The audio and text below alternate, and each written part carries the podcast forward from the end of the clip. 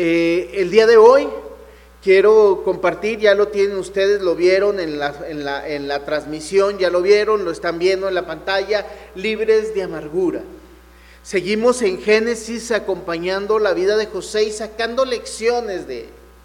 De veras, yo quisiera sacar más lecciones de la vida de José, en otro momento sacaremos más y más puntualmente, pero he escogido algunas y me he apoyado eh, en algunas eh, otras pautas para entrar en estos temas que me han gustado y me han impactado, que he escuchado de la vida de José. Yo sé que usted ha oído muchas eh, predicaciones, enseñanzas, clases de escuela medical de la vida de José y estas son las que he elegido por lo que me ha gustado lo que ha impactado y lo que nos reta.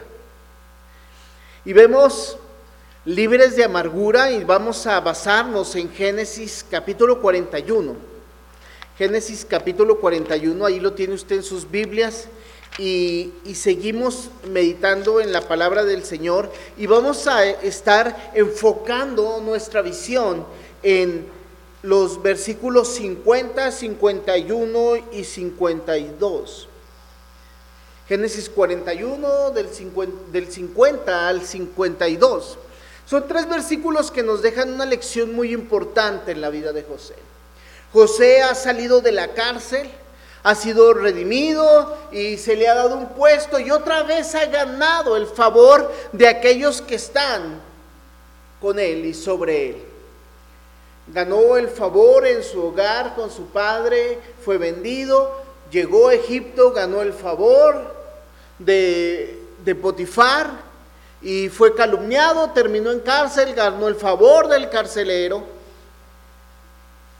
y fue dejado en ese lugar y finalmente ganó el favor del faraón.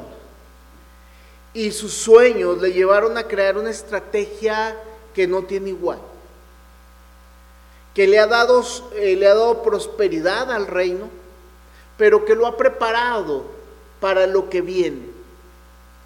Lo veíamos la semana pasada, vemos lo que viene. Vemos éxitos, vemos fracasos, vemos dificultades, vemos situaciones difíciles. Y realmente lo que viene, lo que necesitamos más que nada es estar libres de la amargura.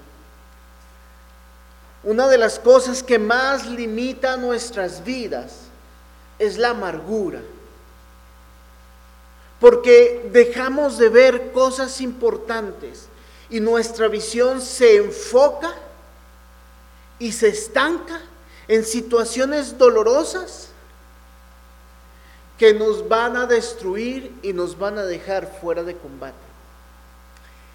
Y José, un hombre extraordinario, nos muestra lecciones para estar libres de amargura. Vemos tres cosas en estos versículos sobre esto, cómo vivir libres de amargura. Y usted va a decir, yo no estoy amargado, yo no estoy frustrado, todos estamos en ese peligro. Hay un pasaje que me impactó mucho desde que estaba pequeño que dice, eh, cazad las zorras pequeñas. Y cuando vemos las zorras pequeñas, estos versículos que vienen en la Biblia, había un libro que mi mamá leyó hace muchos años y lo hojeé, no, recuerdo si lo leí, por recuerdo las lecciones y yo dije, ¿por qué las zorras pequeñas? Y son estas pequeñas situaciones que entran a nuestro corazón y roban las raíces. Y algunos dicen raíces de amargura. No, el problema de las raíces de amargura no son solo las raíces, sino lo que quita de nosotros la amargura. La amargura es como esas plantas que roban la tierra, roban los nutrientes, hierba que no quiere, pero hay veces lo que hacen las zorras es cavar cuevas y quitar las raíces y hacer que las plantas y sobre todo que las vides se marchiten. Y es algo que no podemos permitir. Y José nos va a mostrar tres situaciones en estas breves palabras que si tú las lees, nos muestran su corazón, sus heridas y cómo Él está decidiendo vivir fuera de esta situación. El pasaje dice así, Y nacieron a José dos hijos antes de que viniese él el primer año de hambre, los cuales le dio a luz a Senat, hija de Potifera, sacerdote de On. Y llamó José el nombre del primogénito Manasés, porque dijo, Dios me hizo olvidar todo mi trabajo y toda la casa de mi padre. Y llamó el nombre del segundo Efraín porque dijo, Dios me hizo fructificar en la tierra de mi aflicción. Tres versículos y la lección que Dios nos deja a través de la vida de José. Número uno, reconoce tus bendiciones. Necesitamos reconocer lo que Dios nos ha dado. Y eso muchas veces nos hace olvidar a Dios mismo.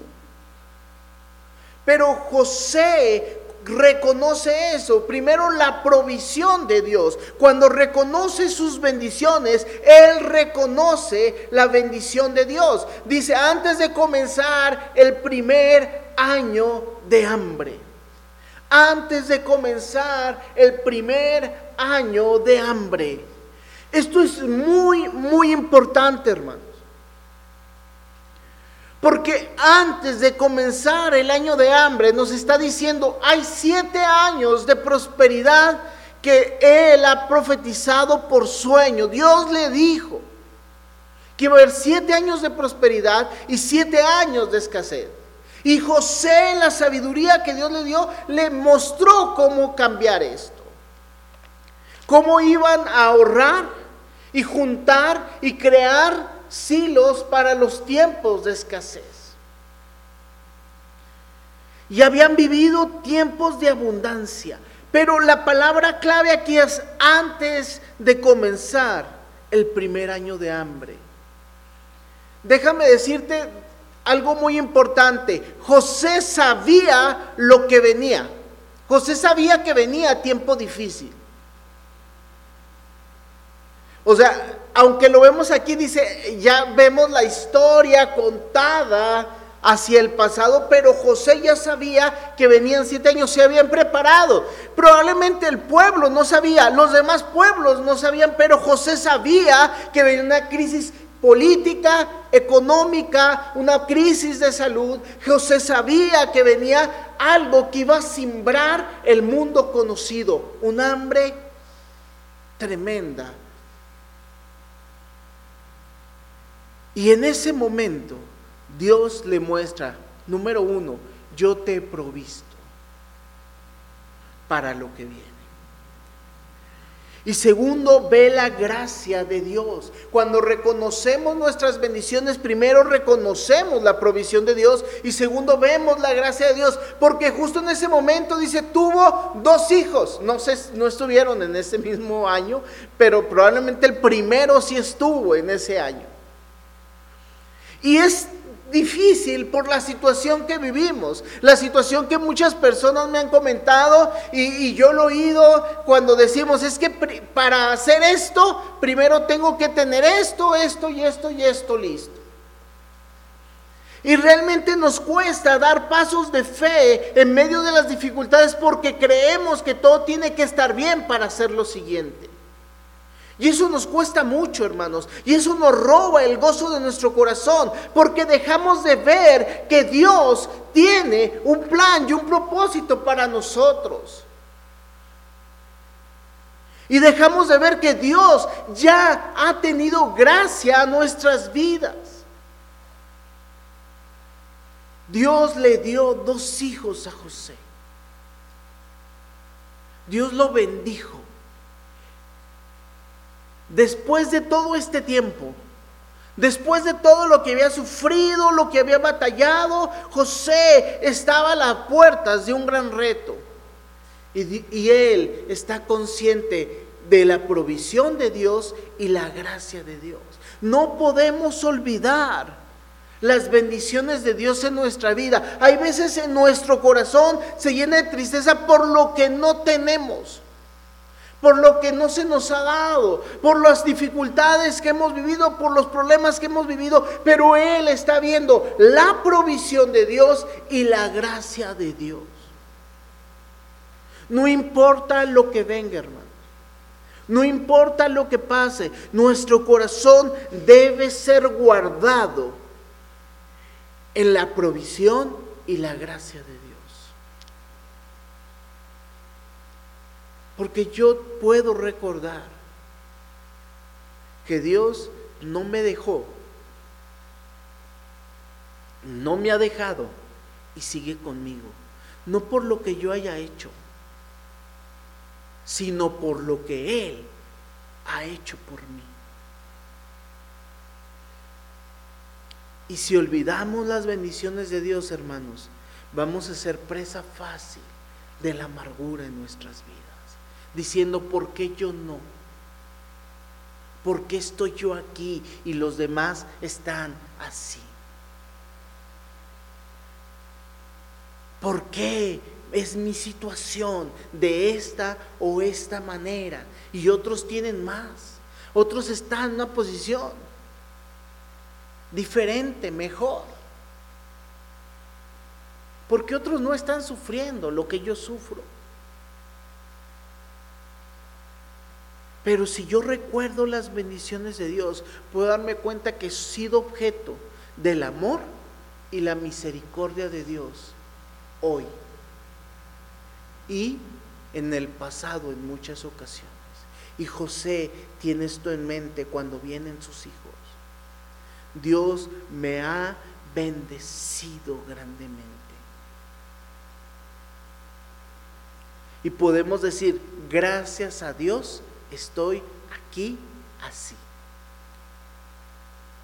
Porque ha sido por la misericordia de Dios. Hace poco salió de mi corazón decirlo así. Eh, estábamos hablando, estaba hablando con un amigo, un nuevo amigo, lo acabo de conocer ahora que estuvimos en México y me estaba contando de sus hijos y muy bonita experiencia él me está diciendo y le digo, yo no tengo hijos, gracias a Dios. Y me saqué de onda y dije, es que Dios no me ha dado, le, recorregí. Y le dije, no, es Dios no me quiso dar. Y, y realmente esa fue mi expresión, gracias a Dios. Porque Dios me ha bendecido. ¿O no? ¿Puedo pasarme la vida lamentándome por algo que no sucedió? ¿Sí o no? ¿Qué cree usted? ¿O puedo gozarme por lo que ha sucedido o no? ¿Sí me explico? Porque gracias a Dios estamos aquí.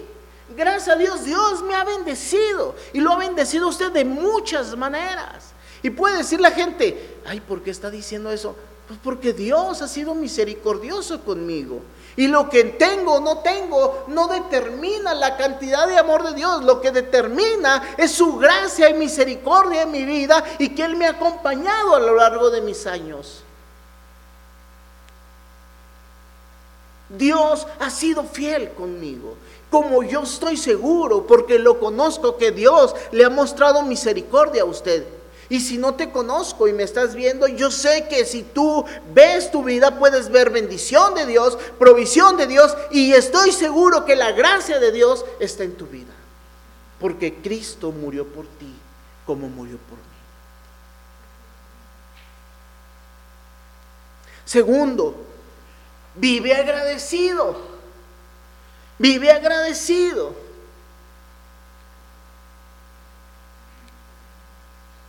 Nuestra vida, perdón, atrévete a perdonar. Me brinqué al punto número 3, moví mis hojas. Mis hojas.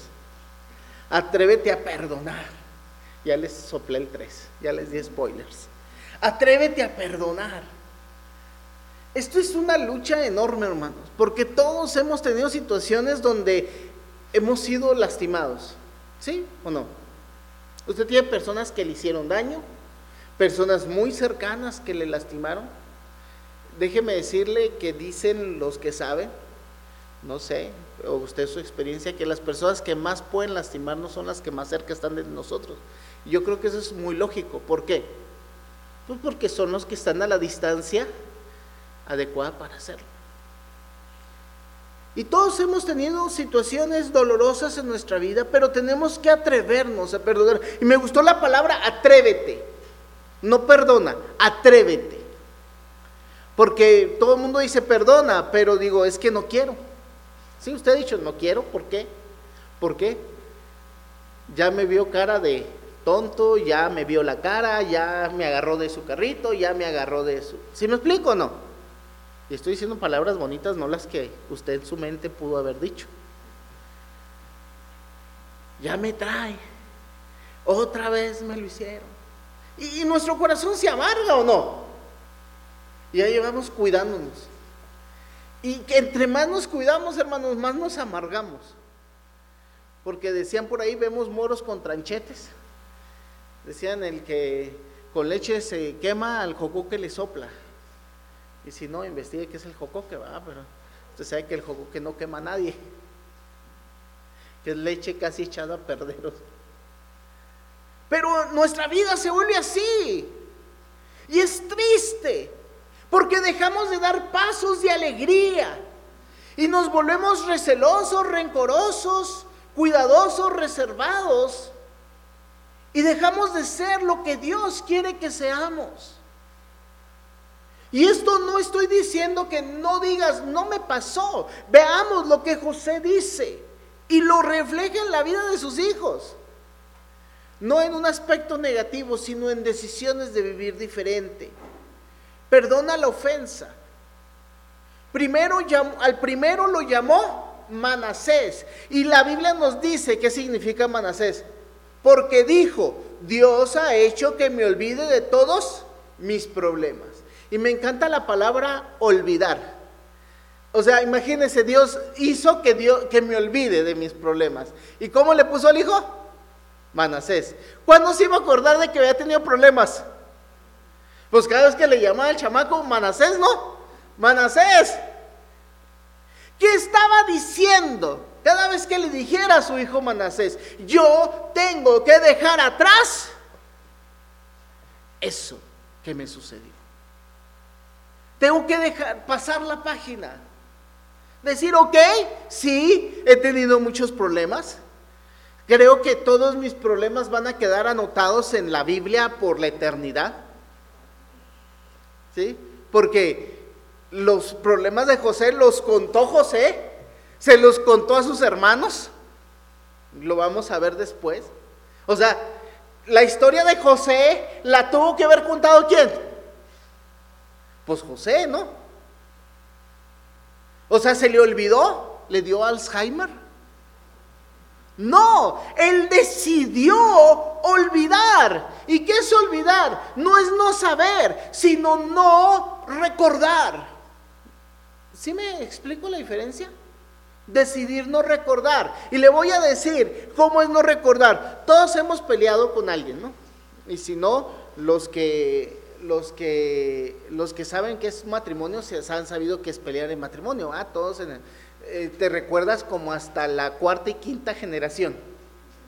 Sí, es que es tú la última vez me dijiste tal cosa. Y luego el otro dice, es que tú, y es que tú, y es que tú, y nos regresamos casi hasta nuestros bisabuelos. Aunque no hayan estado en el problema, pero nos acordamos. Porque tenemos muy buena memoria cuando nos conviene. Y decidimos traer a nuestra mente toda situación. Y así cuando tenemos un conflicto con cualquier persona, nos recordamos todo lo que nos hizo. ¿Sí se le ha pasado o no? Tiene un problema con una persona, luego vienen como flashback. Ay, también me hizo esto y y luego vuelve a repasar y dice, ah, pero también aquella vez, es más, ni me había dado cuenta, también esto. Y también esto. Y si salimos de pleito, casi salimos así con, peor que la cuenta. ¿Has visto los tickets cuando sale del... Bueno, luego lleva uno el ticketcito así, va, porque nada más patas otra va, pero cuando uno trae el ticket y luego lo quiere revisar, le toca revisar el ticket. Así queremos cobrarnos las deudas. Es que me hiciste esto, esto y esto. José dice, Dios ha hecho que me olvide de mis problemas. ¿Y sabe cómo olvidó sus problemas? Recordemos el punto anterior. ¿Qué estaba viendo Manasés? ¿Qué estaba viendo en Manasés, perdón? La bendición y la gracia de Dios. ¿Sí me explico o no? O sea, no olvidó la ofensa, sino enfocó su visión en la bendición y la gracia de Dios. Es casi, casi como vemos la parábola de los dos deudores. ¿Cuánto te ha perdonado Dios? ¿Cuántas ofensas le has hecho a Dios? ¿Y cuánto te ha bendecido Dios a pesar de eso? Porque Dios no paga conforme a nuestras infidelidades. Dios no me paga conforme a mis errores. Dios me perdona. Y Dios sí tiene esa capacidad de decir, yo ya no me voy a volver a acordar. Uno vuelve otra vez con el Señor, ay Señor, perdóname porque tal vez esa vez hice esto, perdóname Señor, ya no me lo cobres, dice el Señor. Yo, yo me imagino así cuando volvemos al Señor a pedirle perdón por algo pasado. Dice el Señor, ¿de qué me hablas, Willis? ¿De qué me hablas? No, ya me habías pedido perdón, ya te perdoné. Ahora quiero que lo olvides como yo lo olvidé, porque ahora te he bendecido y te he llenado de gracia. Y ve cómo estás. Yo creo que hay veces nos dice el Señor, mira, ni es por eso la regases acá. O sea, ya deja eso, sigues haciendo lo mismo, pero no es por lo que hice el pasado. Cambia tu vida y vive conforme a mi voluntad. Y es lo que José había hecho. Dios le permitió perdonar la ofensa. Porque Dios le ha hecho, Dios le ha hecho que olvide sus problemas. Perdona a la persona, perdona la ofensa y perdona a la persona. Dice la frase con la que termina, porque Dios ha hecho que me olvide de mis problemas y de la casa de mi padre. Él no está diciendo me olvidé de qué familia vengo. No. Sino él está diciendo estoy dejando atrás lo que mis hermanos me hicieron. Que si usted lee, pues si le hicieron algo feo o no. Mire hermano, yo estoy seguro, yo estoy seguro que a ti no te hicieron tu familia lo que le hicieron a José.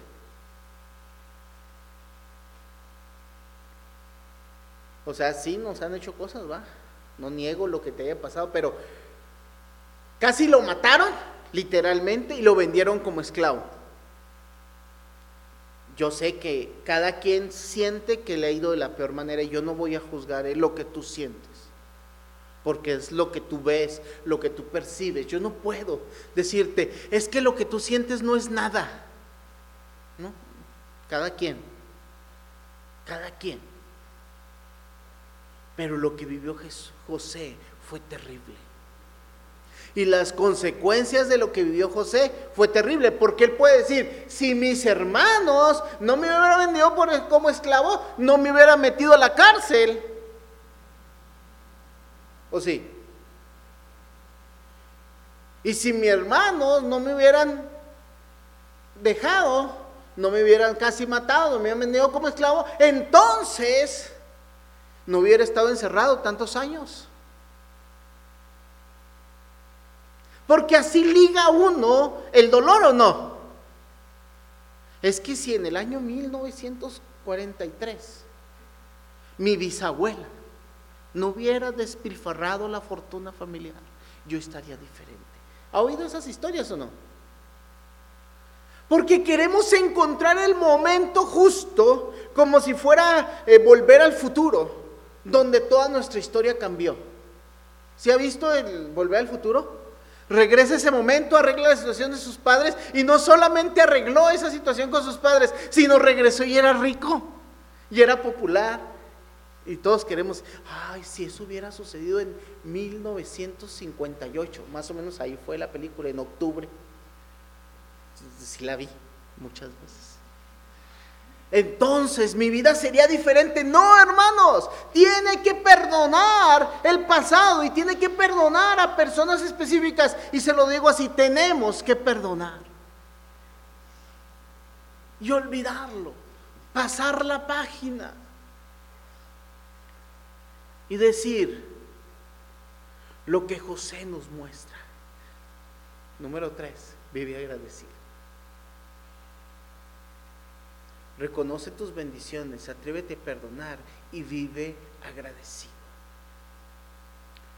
Si nuestra vida lograra vivir en gratitud como lo hizo José, tendremos la vida no que soñamos, sino la vida que Dios soñó. José puede decir esto con su segundo hijo. Al segundo lo llamó Efraín, porque dijo, Dios me ha hecho fecundo. Agradezca todo lo aprendido, todo lo que Dios le dio, cómo llegó hasta aquí. Dios me ha hecho fecundo, ¿qué he logrado? ¿Qué tengo hoy? Vemos reconoce las bendiciones es, ok, Dios me ha dado esto allá, allá, allá, allá, allá, pero hoy vivo agradecido.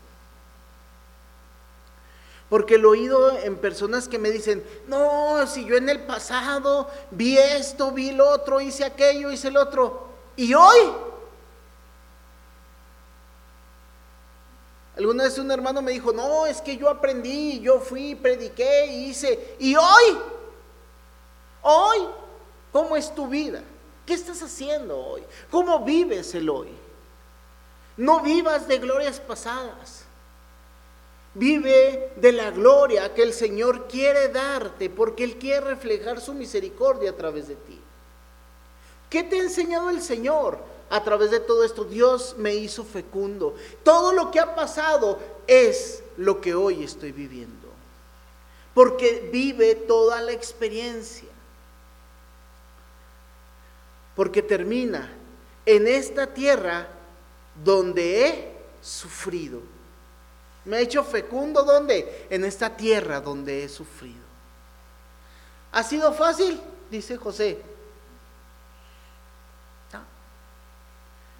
Pero que suave me la pasé. Porque en todo este camino vi a Dios y estoy viendo a Dios hoy a través de Efraín. Y cada vez que le, le decía Efraín, decía, no ha sido fácil, pero cómo Dios me ha fortalecido.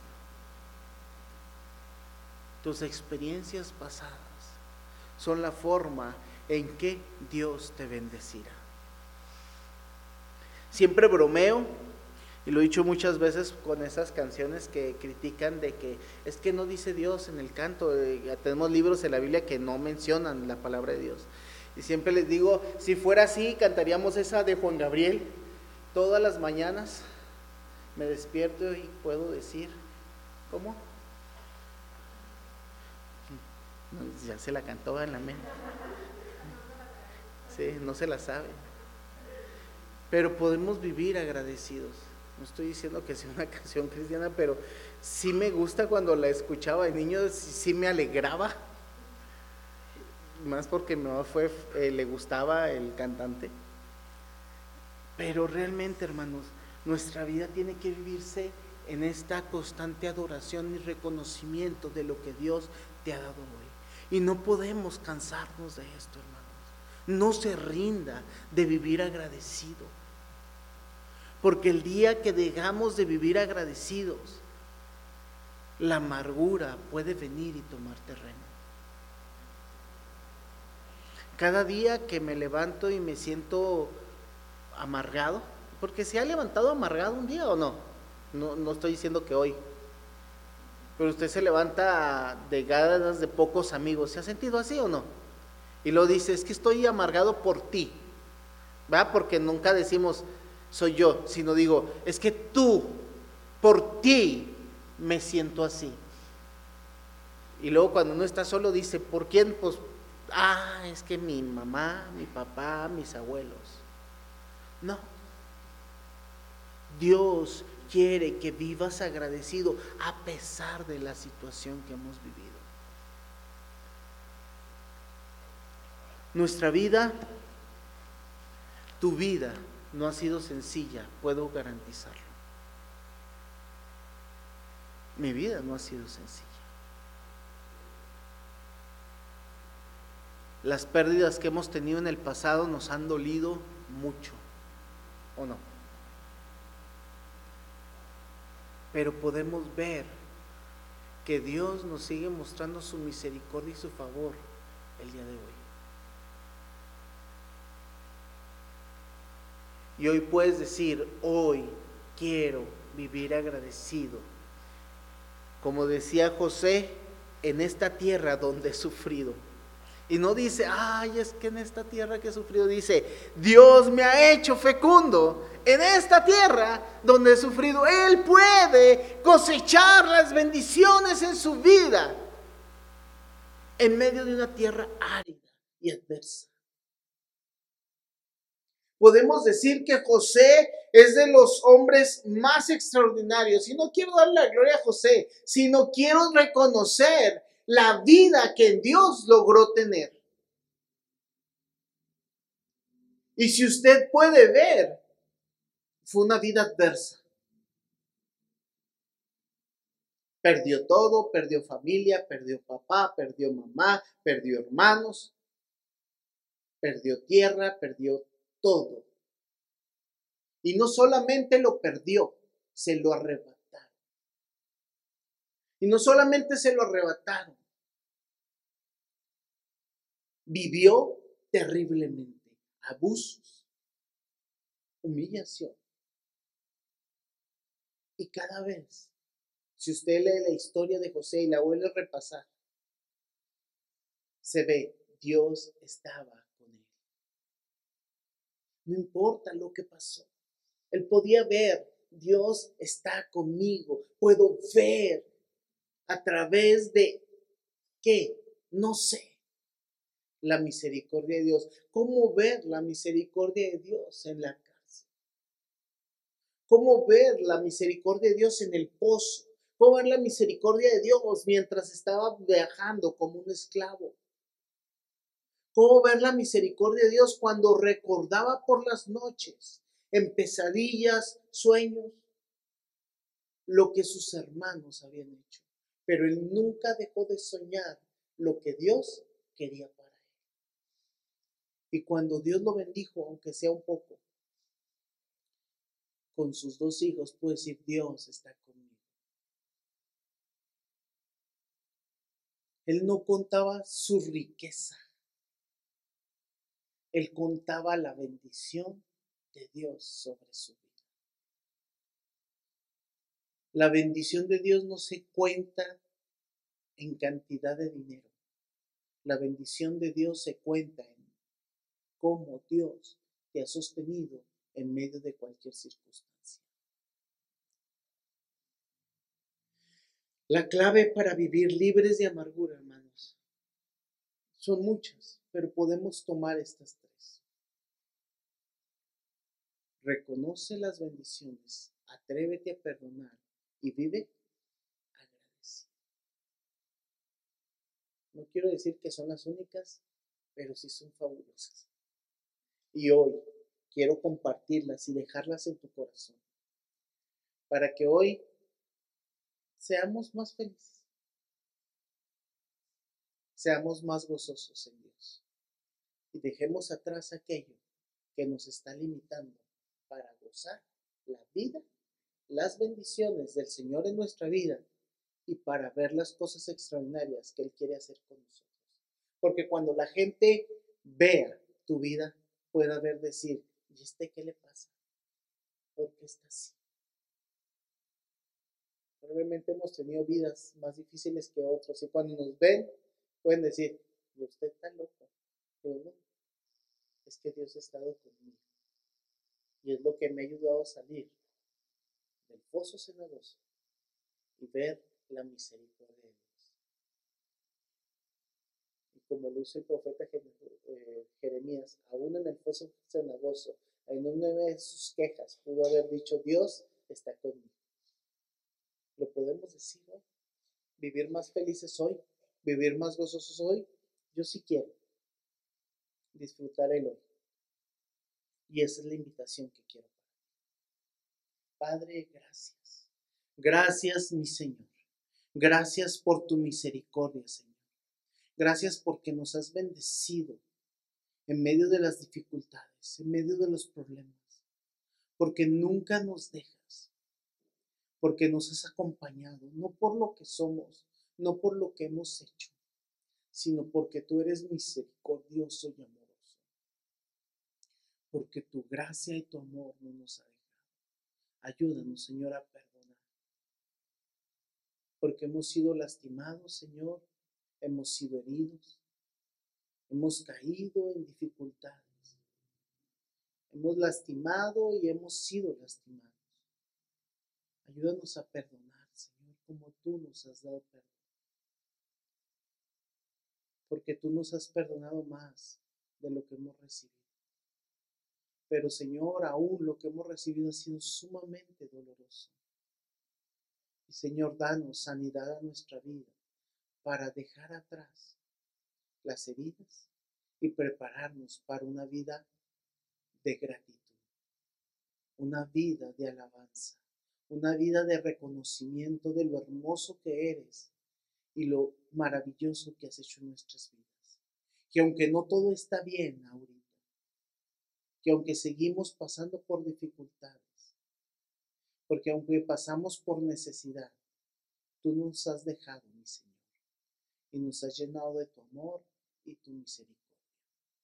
En tu nombre, Señor, te agradecemos todo esto y te lo pedimos. Y te glorificamos, Señor. Amén y amén.